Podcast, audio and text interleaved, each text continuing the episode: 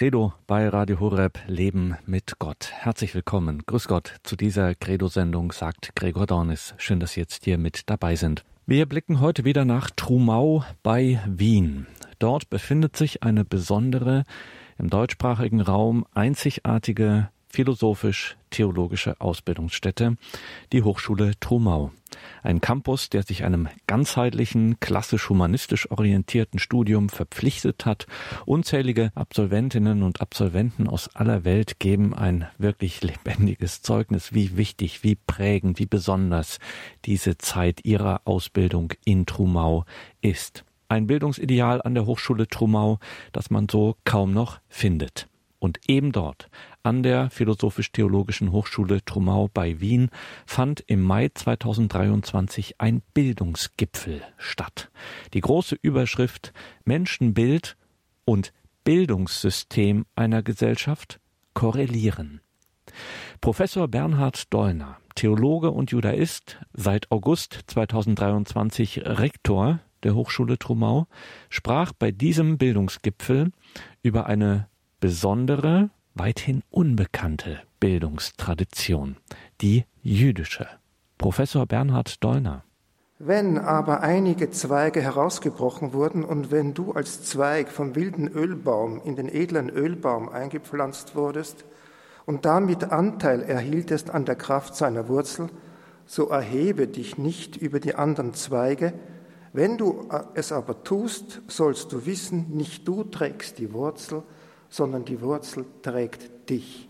Das ist Zitat aus dem Römerbrief, ist für mich entscheidend. Ich habe das als Einleitung gewählt, um ganz klar zu machen, ich betrachte die Wurzel heute. Wir schauen auf die Wurzel, auf den, auf die das Christentum aufgepflanzt ist. Es ist eine, also wir berühmen uns, das tun zu dürfen, um zu wissen, woher wir kommen. Und aus diesem Grunde möchte ich Ihnen nur vom Judentum her sprechen. Ich werde nicht extrapolieren ins Christentum, sondern ich werde wirklich, also die jüdische Tradition, eine Bildungstradition, eine sehr, sehr alte, Ihnen vorstellen, wissend, dass es dann auch einige andere Aspekte gibt, die auch genauso bedeutend werden. Also ich habe mich begrenzt, aber zugleich habe ich doch, glaube ich, etwas sehr Wesentliches zu sagen über diese Bildung. Ich möchte damit vor allen Dingen die jüdische Bildung, über die einige Jahrtausende alt ist, würdigen und ein Wort der Liebe aussprechen. Kein Volk ist so sehr auf das Buch gegründet wie das jüdische. Und keine Kultur ist im selben Ausmaß Buchkultur wie die jüdische. Die Bibel war zur Zeit ihrer Entstehung für das jüdische Volk der Schlüssel zum Verständnis seiner Geschichte und gab ihm zur Zeit der Zerstreuung unter die Völker die Kraft zum Überdauern der jeweiligen Gegenwart mit ihren Anfeindungen. Ein ostjüdisches Volkslied besagt, dass die Kinder keine Analphabeten sein dürfen, sondern die hebräischen Buchstaben lernen müssen, um Golos zu schleppen. Das heißt, um das harte jüdische Schicksal der Heimatlosigkeit ertragen zu können. Das Buch der Bücher, die Bibel und die auf ihr fußende Tradition ersetzte, was die anderen Völker haben, nämlich Heimat. Bücherverbrennungen und Menschenverbrennungen lösten einander ab in der jüdischen Geschichte, bis hin zum Nationalsozialismus im sogenannten fortschrittlichen Jahrhundert. Man nahm dem jüdischen Volk seine Bücher, weil man ihm das kulturelle Existenzrecht absprach. Und man verbrannte seine Menschen, weil man ihnen auch das Lebensrecht verweigerte. Eine in dieser Hinsicht typische Episode wird schon von Rabbi Hanina ben Teradion im Zusammenhang mit den Judenverfolgungen durch die Römer unmittelbar nach dem Bar Kochba-Krieg, also 135 bis 138, berichtet. Um den Bestand des Judentums zu gefährden, verboten die Römer den traditionellen Unterricht. In Traktat aber das Sarah, ist ein talmudischer Traktat, wird erzählt, Hanina ben Terradion musste am Scheiterhaufen sein Leben lassen, weil er die Bibel mit sich trug und daraus seine Schüler unterrichtete. Als ihm seine Schüler eingewickelt in eine Bibelrolle, also ein Pergament, eingerollt auf dem brennenden Scheiterhaufen sahen, fragten sie ihn, Rabbi, was siehst du? Und er antwortet ihnen, die Pergamente verbrennen und die Buchstaben fliegen weg. Der Sinn dieser rabbinischen Erzählung drückt die Zuversicht aus, dass die Überzeitlichkeit Israels stärker ist als alle seine Verfolger. Mag man Bücher und Menschen verbrennen, der Geist der Bibel und das Volk der Bibel können davon endgültig nicht betroffen werden. Wenn der Inhalt der Heiligen Schrift bleibende geistige Heimat ist, dann muss es der Inhalt immer neu weitergegeben und gedeutet werden. Bereits in Deuteronomium 11, 19 Dwarim heißt es, Velitam temutam et pnechem ledaberbam beschiftecha bebeticha bebelechtecha bederech ubeshachbecha uberkumecha.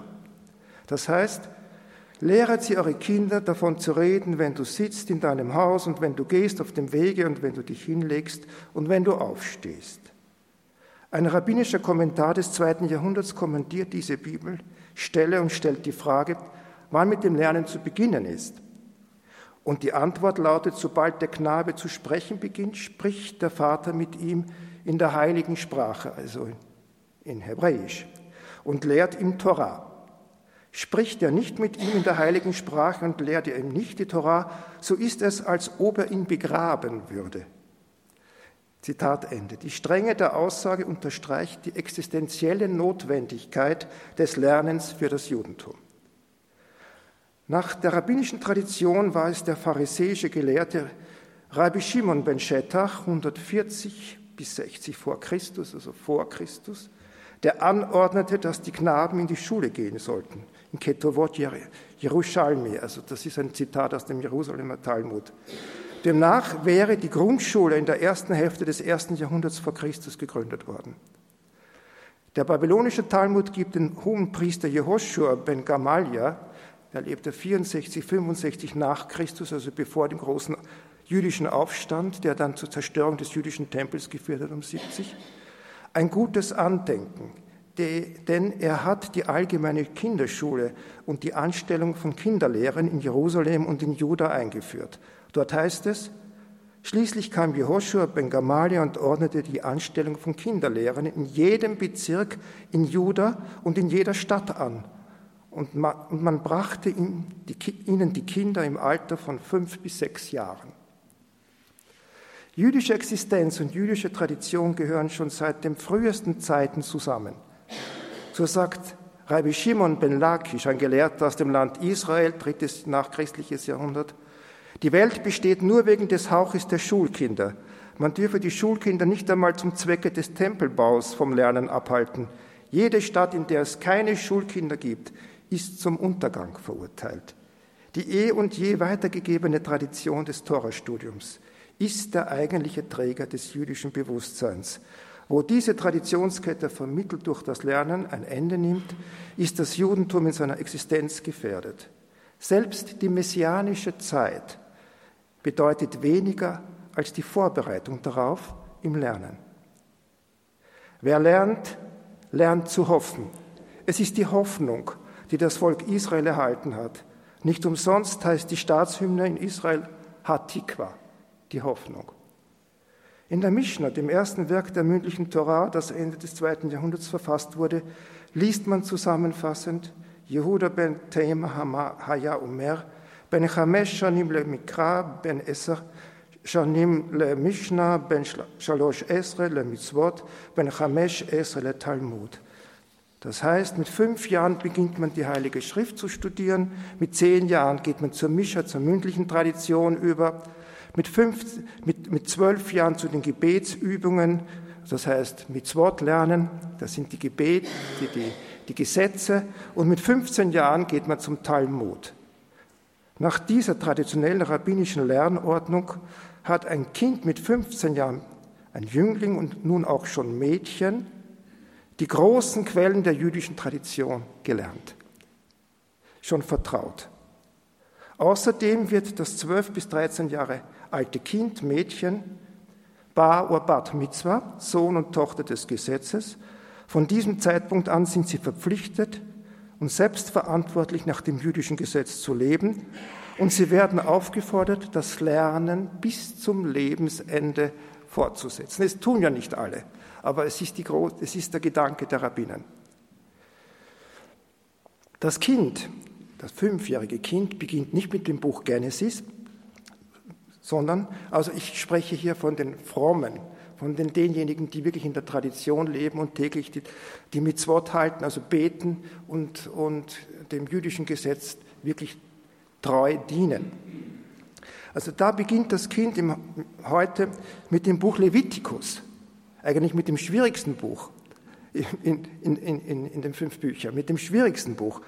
Rabbi Issi bringt die Begründung in Levitikus Rabbi. Er sagt, Kinder und Opfer sind rein und die Reinen sollen sich mit den Reinen beschäftigen. Was ist, der Weg ist auswendig lernen. Texte werden auswendig gelernt. Hillel sagte, wer seinen Abschnitt hundertmal wiederholt, ist nicht den zu vergleichen, der ihn hunderteinmal wiederholt. Und der Magid von Meseritsch gibt, ein großer Rabbi aus der ostjüdischen Tradition, gibt auch die Anweisung, die Tora laut zu lesen. Weil die Tora heißt, man liest die Koran nicht leise. Das Wort heißt Kore im Hebräischen, Likra, Kriya, rufen, laut, laut lesen, laut lesen. Das, die Anweisung, warum? Dass sie in, in die 240, 248 Glieder des Leibes eindringt und wohlgeordnet wird, denn dann wird sie vom Vergessen bewahrt. Also es geht darum, dass man die Tora nicht vergisst, dass sie in den Leib eingeht. Was der Rabbi meint, ist, dass es um eine Verinnerlichung der Texte geht, sodass sie, die Torah, ihr Geist, das körperliche Sein des Menschen durchformt, der Mensch sozusagen eine Torah wird. Und er gab seinen Schülern eine Anordnung.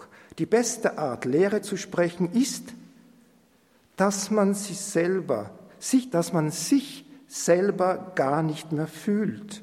Nicht mehr an, nichts mehr anderes ist als ein Ohr, das hört, was die Welt des Wortes in einem redet. So wie man aber die eigene Rede zu hören beginnt, breche man ab. Um Ihnen diese Art von Bildung und vor allem, wie sie sich im Leben widerspiegelt oder wie sie sich im Leben wiedergespiegelt hat bei ganz hervorragenden Menschen, näher zu bringen, werde ich einige Zitate aus der in Jiddisch verfassten Schrift, also ich habe da einige Texte übersetzt, von Abraham Joshua Heschel äh, zitieren aus der Welt des Ostjudentums. Abraham Heschel ist mir persönlich sehr vertraut. Also ich habe eine große Arbeit über ihn geschrieben, kenne die ganze Familie, auch die Tochter und, und äh, also das ist für mich eine, eine tragende Persönlichkeit, für mich persönlich auch. Und äh, ich werde aus diesem Werk einiges zitieren, Ihnen vorstellen. Der Autor hat dieses kleine Werk in den 70er Jahren des letzten Jahrhunderts geschrieben, er ist 1972 in New York verstorben, um eine durch den Holocaust beinahe vernichtete Kultur des Vergessens, zu, dem Vergessen zu entreißen. In einem zweiten Schritt hatte ich die Absicht, auf Martin Buber einzugehen, dessen Sohn ich in Jerusalem kennengelernt habe, den Rabbi, also den, den Raphael Buber. Äh, das war auch eine sehr schöne Begegnung. Er ist ja in Wien geboren.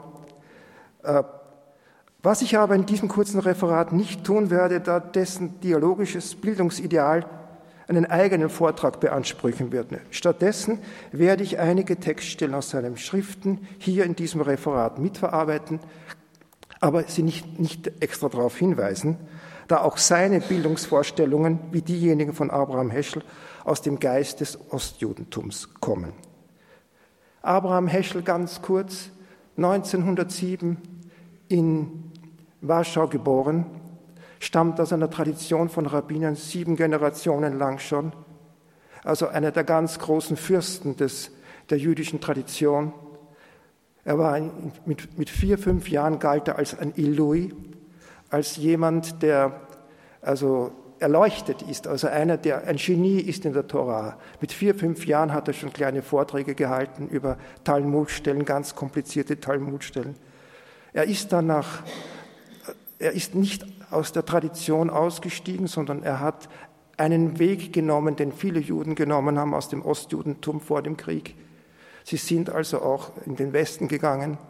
Auch, also er hatte eine große Liebe zur Bildung, hat, ist dann in, in Litauen gewesen und äh, hat in, in Vilnius äh, Jiddisch, also jiddische Gedichte geschrieben, ist dort aufs Realgymnasium gegangen, obwohl er eine ganz traditionelle Ausbildung gehabt hat, wie ich Sie gesagt habe, mit fünf Jahren zur Torah und, und das hat er alles durchgemacht und ist dann nach, nach Berlin gegangen, hat dort seine Dissertation geschrieben, hat dort Philosophie und Kulturgeschichte studiert, bei ganz großen Leuten, war auch im jüdischen Rabbinerseminar und hat da auch Buber kennengelernt. Buber kam aus Wien Sie haben dann gemeinsam 1937, also Buber war im, im jüdischen Lehrhaus mit Franz Rosenzweig.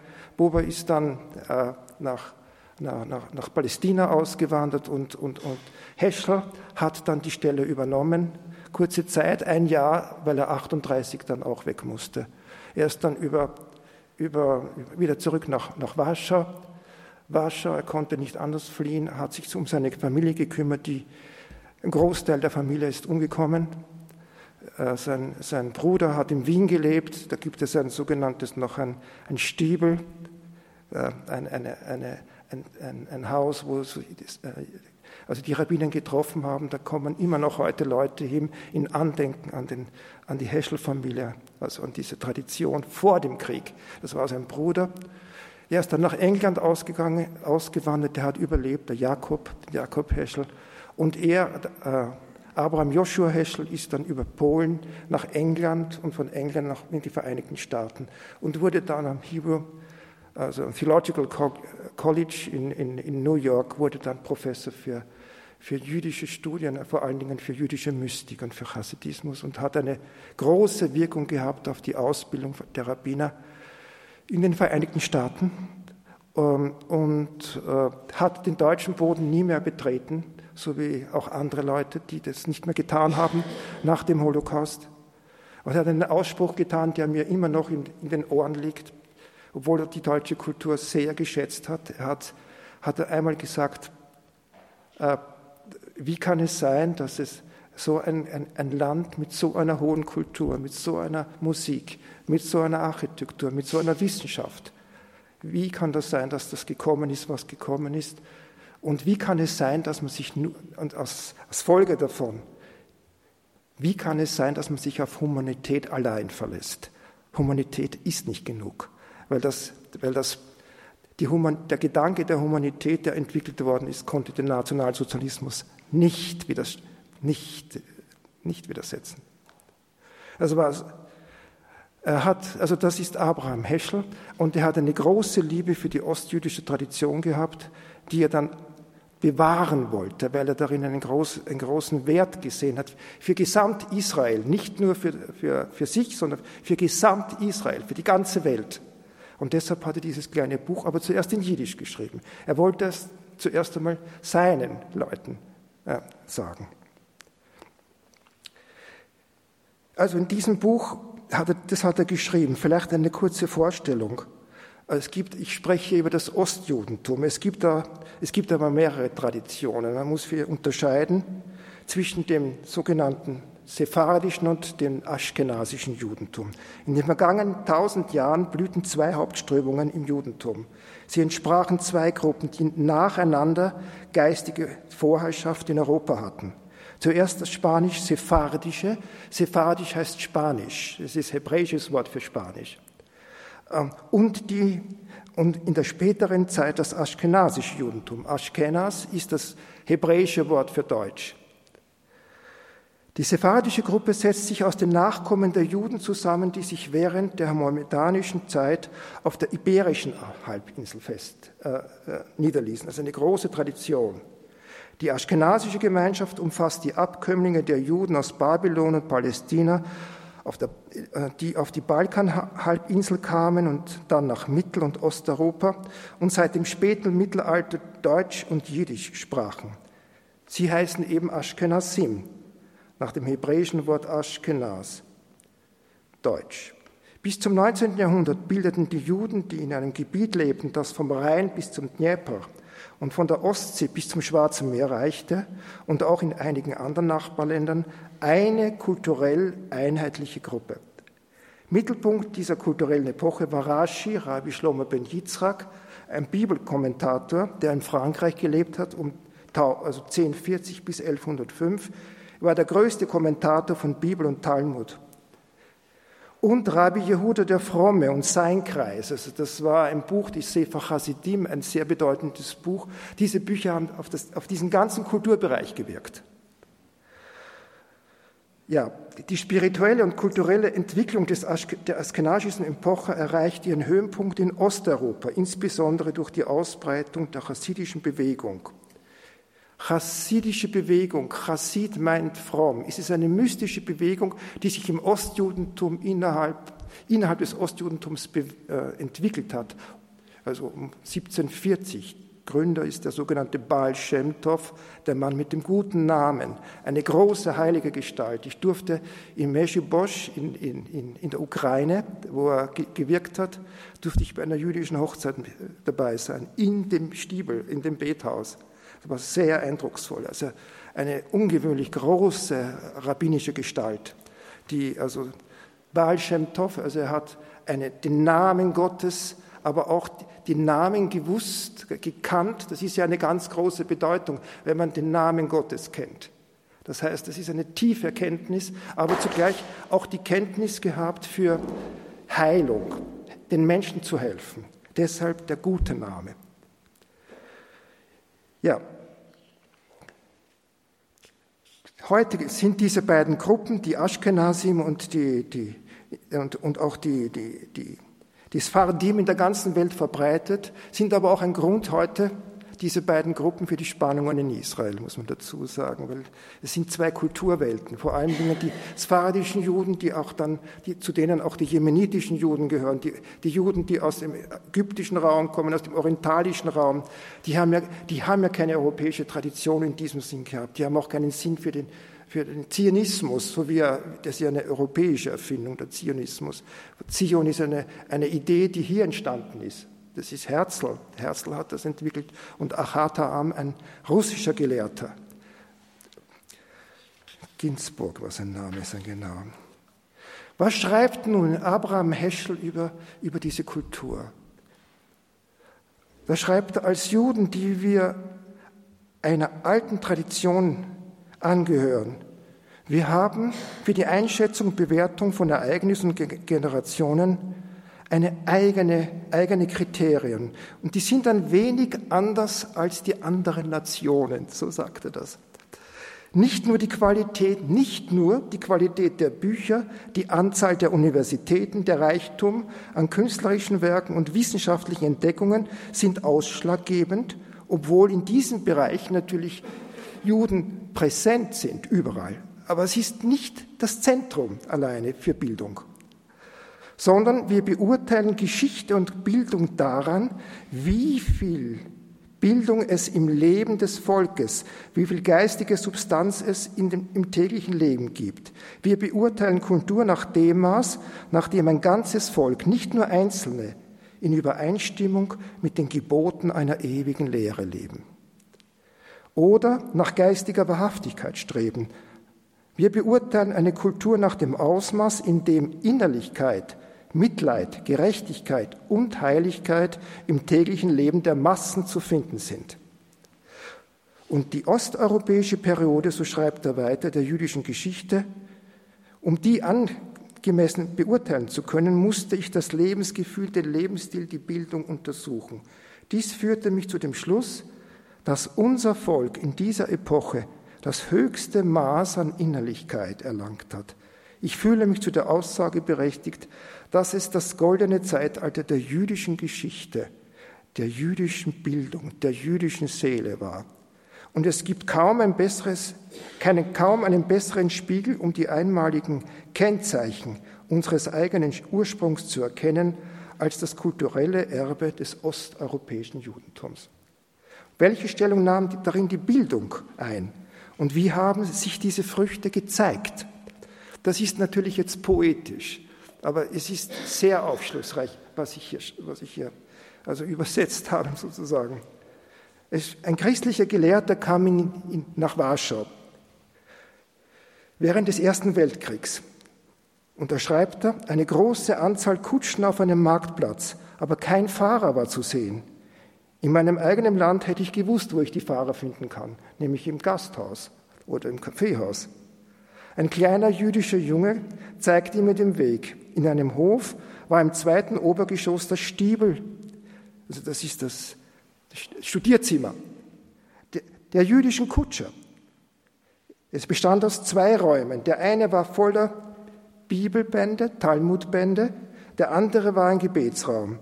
Alle Kutscher waren mit dem eifrigen Studieren und religiöser Diskussion beschäftigt.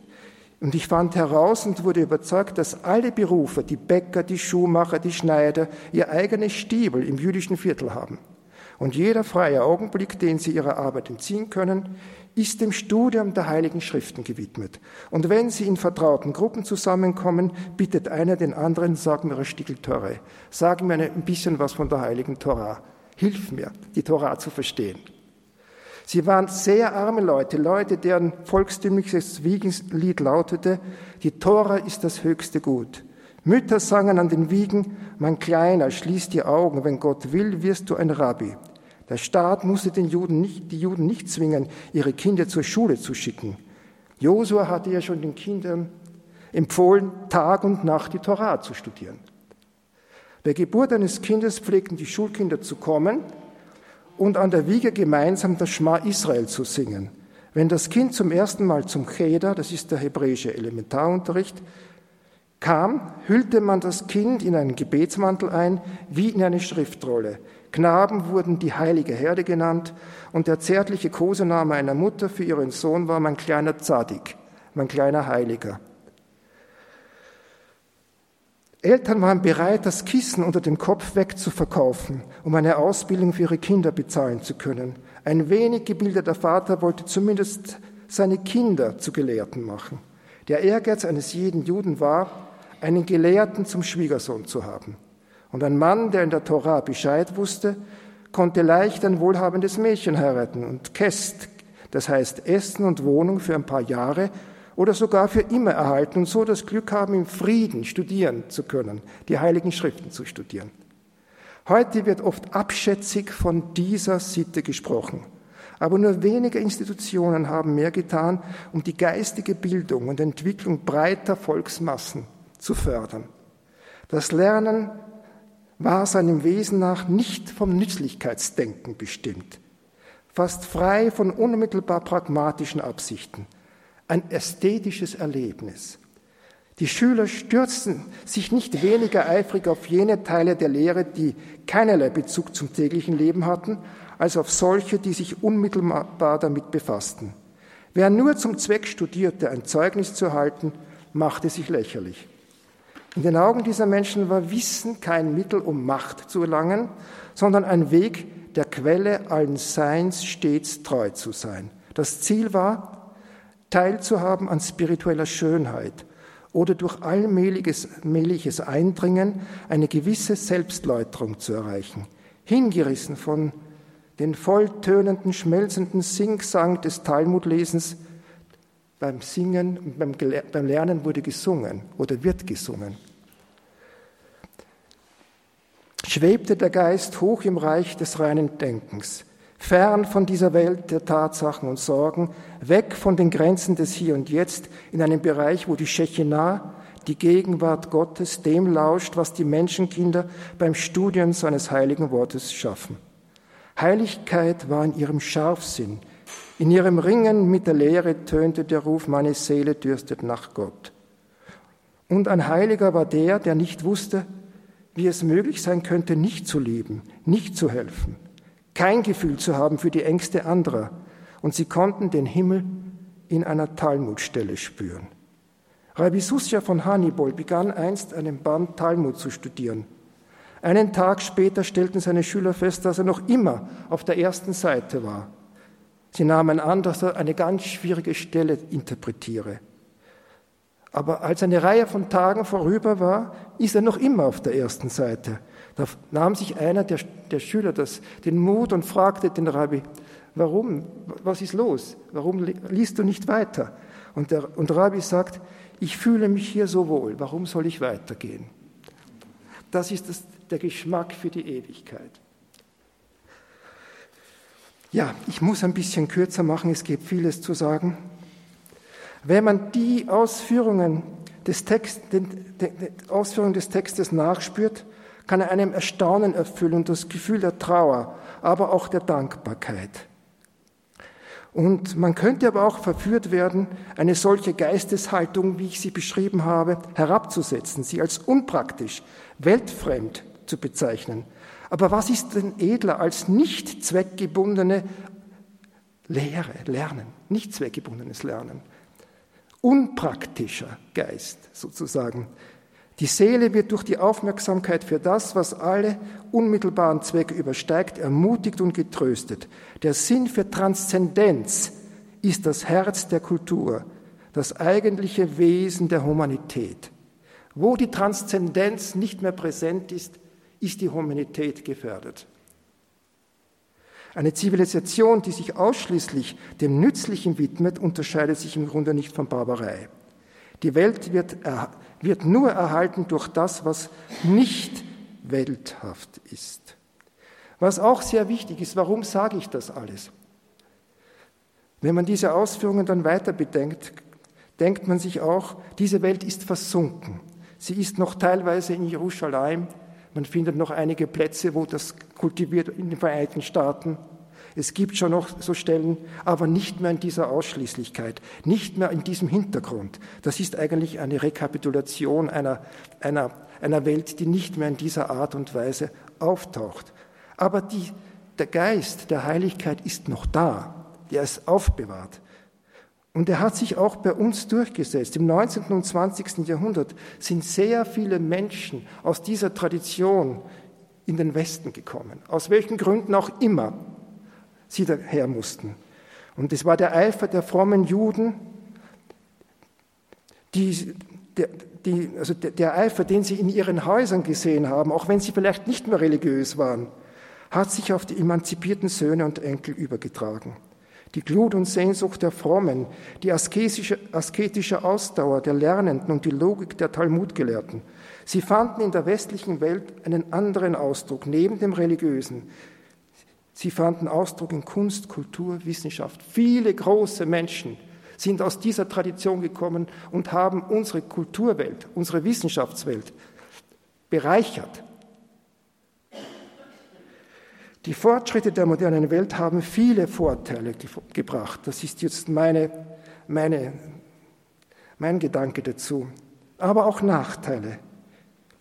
Der Eifer für die rasche Veränderung, die Leidenschaft für Fortschritt, Technik und das Wissen und, und, das, und, und die, auch der, der Eros für das Wissen und Kennen und die Kritik am Aberglauben haben auch die Fähigkeit, die gesamte Fähigkeit zu glauben gemindert. Man hat neue Lichter angezündet und das Licht ausgelöscht, das die Väter entzündet hatten. Man hat Heiligkeit hingegeben für Bequemlichkeit, Treue für Erfolg, Weisheit für Information, Tradition für Mode. Das Licht des Wunders wurde vom grellen Licht des Fortschritts verhüllt. In den alten Elementarschulen für Hebräisch stand die Geschichte von einem Knaben, der jeden Morgen großen Kummer hatte, denn er hatte vergessen, wo er seine Kleider und Schulbuche hingetan hatte, bevor er zu Bett ging. Eines Abends kam er auf die Lösung seines Problems. Er schrieb auf ein Stückchen Papier, der Anzug ist auf dem Stuhl, der Hut im Schrank, die Bücher auf dem Schreibtisch, die Schuhe unter dem Stuhl und ich bin im Bett. Am nächsten Morgen fing er an, seine sieben Sachen zusammenzusuchen. Alles war an seinem Platz. Aber als er zum letzten Punkt seiner Liste kam, suchte er sich selbst im Bett und fand sich nicht. Also er hat die Welt ist geordnet, aber man weiß nicht mehr, wer man ist.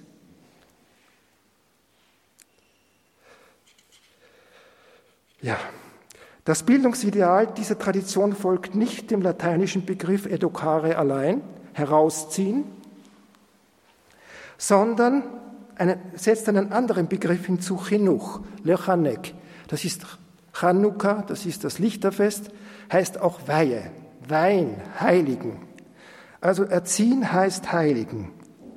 Den jungen Menschen bilden heißt, ihn mit dem Heiligen zu konfrontieren. Ein Ziel, das sehr schwer sein mag, aber das auch zeigt, dass Bilden eine höchst anspruchsvolle Aufgabe ist. Eine von Kompetenz, Verantwortungsgefühl, Takt geprägte künstlerische Aufgabe. Es ist eine Kunst zu erziehen. Was soll gezeigt werden? Es geht darum, den jungen Menschen zu ermöglichen, an den geistlichen Erfahrungen von Jahrtausenden Anteil zu nehmen, diese Welt ihnen als ihre aufzuschließen, mit dem Ziel, ihnen zu helfen, zu verstehen, was es heißt, als Ebenbild Gottes geboren zu sein. Dass dieses Verständnis nicht so leicht zu erreichen ist, deutet eine wunderschöne Geschichte an. Ein junger Schüler kommt zu seinem, geht zu einem, zu einem also ein, ein, ein junger Student geht zu seinem Rebbe und lernt dort. Dann kommt er zurück und dann fragt ihm der Vater zu Hause, was hast du denn dort gelernt? Und dann sagt er darauf, ich habe gelernt, dass ich ein Geschöpf Gottes bin und dass ich im Ebenbild Gottes geschaffen bin. Da staunt der Vater und ruft, schaut ihn an und dann ruft er einen Diener herbei und fragt ihn, sagt, weißt du, bist du, weißt du, dass du ein Geschöpf bist und dass du im Bild Gottes geschaffen bist? Und der sagt darauf, ja, ich weiß es. Und da hebt der kleine junge Bursche die Hand auf und sagt, ja, sagen, tun sie es alle, aber sie lernen es nicht. Sie lernen es nicht. Ich habe am Anfang gesagt, dass das jüdische Volk auf das Buch gegründet ist, aber nicht das Buch allein ist von Bedeutung, sondern Talmud-Tora, Lernen. Ein Lernen, dessen vorrangiges Ziel nicht vorrangig Wissen und Kenntnis ist, das auch, vor allen Dingen nicht Wissen und Kenntnis, um Macht und Erfolg zu gewinnen. Also das, diese Formel, Wissen ist Macht von Roger Bacon, ist eben ein Fehlweg. Es ist, es ist hier ganz deutlich sichtbar sodass kein Wert mehr anders gerechtfertigt werden kann als durch seine Nützlichkeit. Wer mit Nützlichkeit, äh, wenn Wert mit Nützlichkeit gleichgesetzt wird, dann ist der Zweck des Universums, da besteht er darin, dass man es ausbeutet, um unsere stets sich vermehrenden Bedürfnisse zu befriedigen. Nein, solche Bildung ist nicht die Bildung der Torah. Hier geht es um Lernen, um tiefe Hingabe an das Lernen. Rabbi sagte, wenn der Mensch ins Gericht kommt, wird er gefragt, wie viele feste Zeiten hast du gehabt für das Lernen? Der Mensch wird nicht gefragt, wie viel er weiß, sondern wie viel er lernt. Ein gelernter Rabbiner in Polen, so erzählt er eine Geschichte, wurde von seiner Gemeinde entlassen, weil in seinem Haus nach Mitternacht kein Licht mehr zu sehen war. Ein Zeichen, dass er nicht genug gelernt hat für sie. Nicht das Buch allein, nicht das Wissen allein, sondern die Liebe zur Torah, die Liebe zum Lernen, die Hingabe an das Lernen zählt. Lernen ist ein Akt, das ist meine Deutung, analog zur Anbetung. Es ist Gebet. Natürlich kommt alles auf die Person an, die einem das Lernen lernt. Ein Lehrer, ein Lehrer ist kein Automat, aus dem man intellektuelle Getränke entnehmen kann. Er ist entweder ein Zeuge oder ein Fremder. Um einen Schüler ins gelobte Land führen zu können, muss er selbst dort gewesen sein. Wenn er sich fragt, stehe ich ein, was ich lehre, glaube ich, was ich sage, muss er mit Ja antworten können.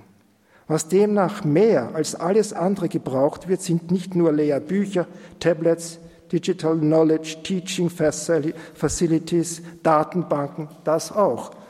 Es braucht Lehrmenschen. Menschen, Lehrmenschen, Menschen, die das verstehen, die das können.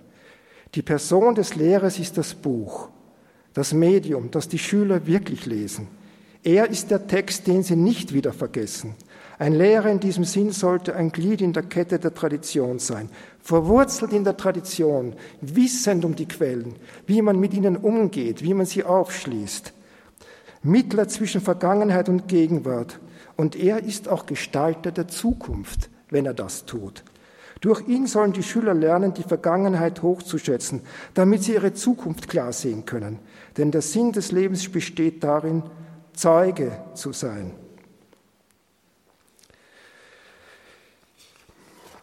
Lassen Sie mich nun kurz noch einmal auf das Judentum zurückkommen. Seit dem Tage, da die Stimme Gottes am Sinai das Volk Israel überwältigte, ist das Volk Israel nicht mehr dasselbe. Es ist für immer unmöglich geworden, dass Israel sich in ein Zeitalter zurückzieht, das vor dem Sinai geschehen ist. Die zehn, die das ganze Volk war am Sinai präsent. Gott offenbarte seinen Namen und, und Israel wird nach ihm genannt.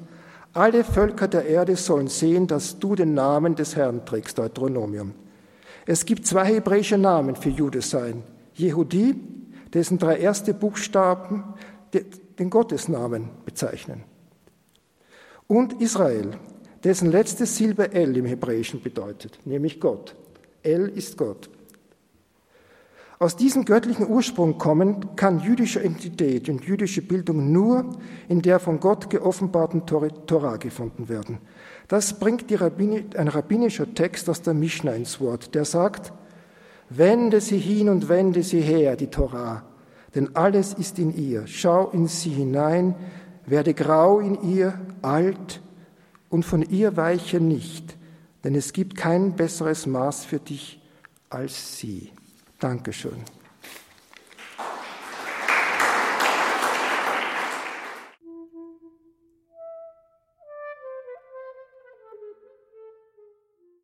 In der heutigen Credo-Sendung bei Radio Horeb hörten Sie Professor Bernhard Dollner, Theologe und Judaist und Rektor der Philosophisch-Theologischen Hochschule in Trumau bei Wien. Sein Thema beim Bildungsgipfel im Mai 2023 an der Hochschule Trumau bei Wien war jüdische Geistesgröße, Ergebnis einer Bildungstradition. Und nach seinem Vortrag gab es noch Gelegenheit nachzufragen. Unter anderem meldete sich da Bernhard Dollners Vorgänger im Amt des Rektors der Hochschule Trumau, Professor Christian Alting von Geusau. Danke sehr, Bernhard, für diese schöne, berührende Reise in der jüdischen Bildungstradition. Und bevor ich den, äh, den Anwesenden die Möglichkeit gebe, Frage zu stellen, hätte ich selber eine Frage.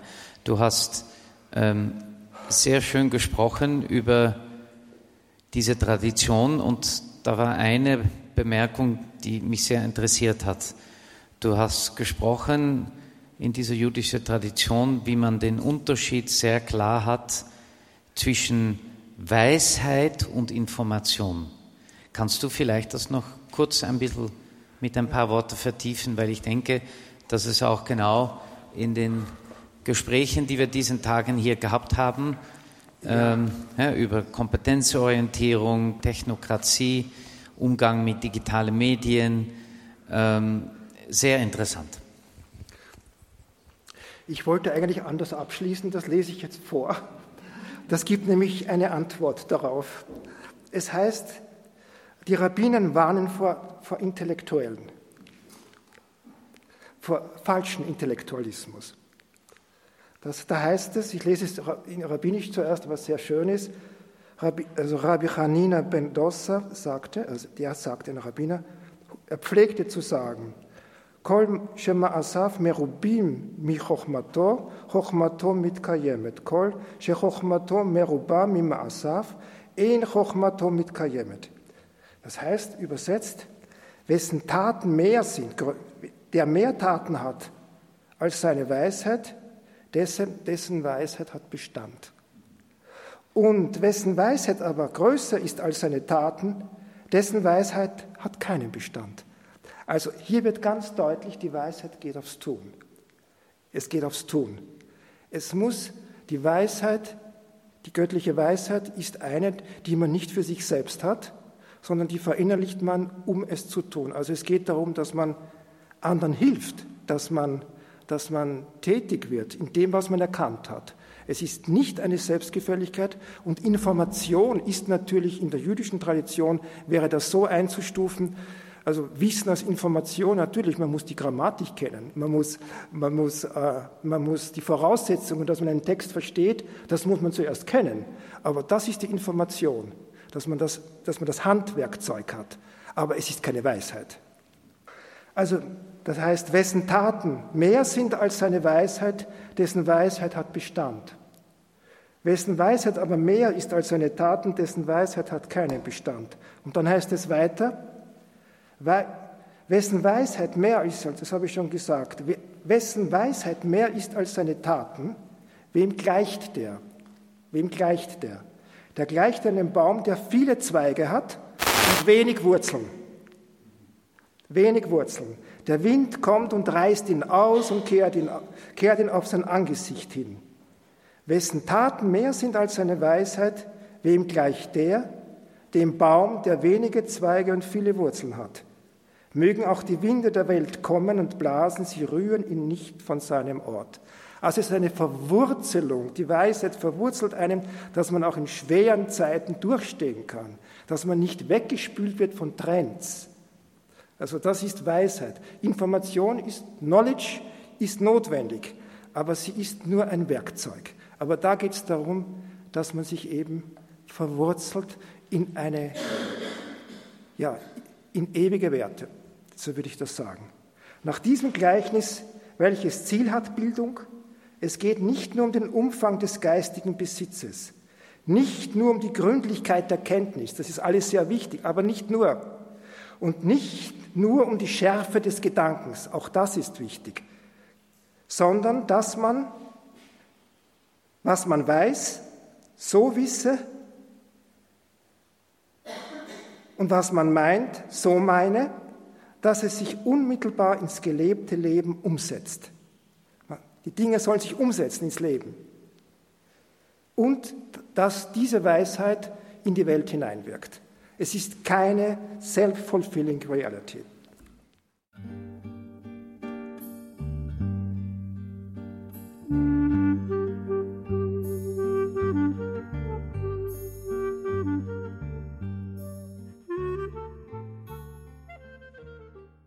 Bernhard Dollner beim Bildungsgipfel an der Hochschule Trumau bei Wien.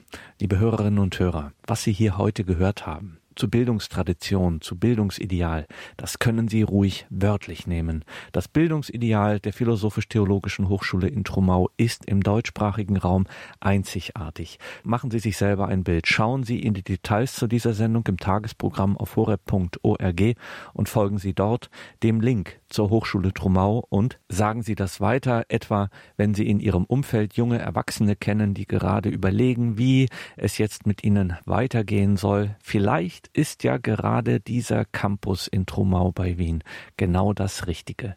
Details zur Sendung im Tagesprogramm auf horeb.org. Danke Ihnen allen fürs Dabeisein, für Ihre Verbundenheit mit Radio Horeb, dass Sie unsere Arbeit möglich machen durch Ihr Gebet, durch Ihr Opfer, durch Ihre Spende. Ohne diese geistige und materielle Unterstützung gäbe es dieses Radio nicht. Allein nach der materiellen Seite, wir sind ausschließlich spendenfinanziert, keine Werbung, keine sonstigen Zuwendungen, Steuereinnahmen oder irgendetwas. Nein, es sind nur Ihre Spenden, liebe Hörerinnen und Hörer, die unsere Arbeit möglich machen. Danke und vergelt's Gott allen dafür. Hier folgt jetzt um 21.30 Uhr die Reihe Nachgehört. Alles Gute und Gottes reichen Segen wünscht ihr Gregor Dornis.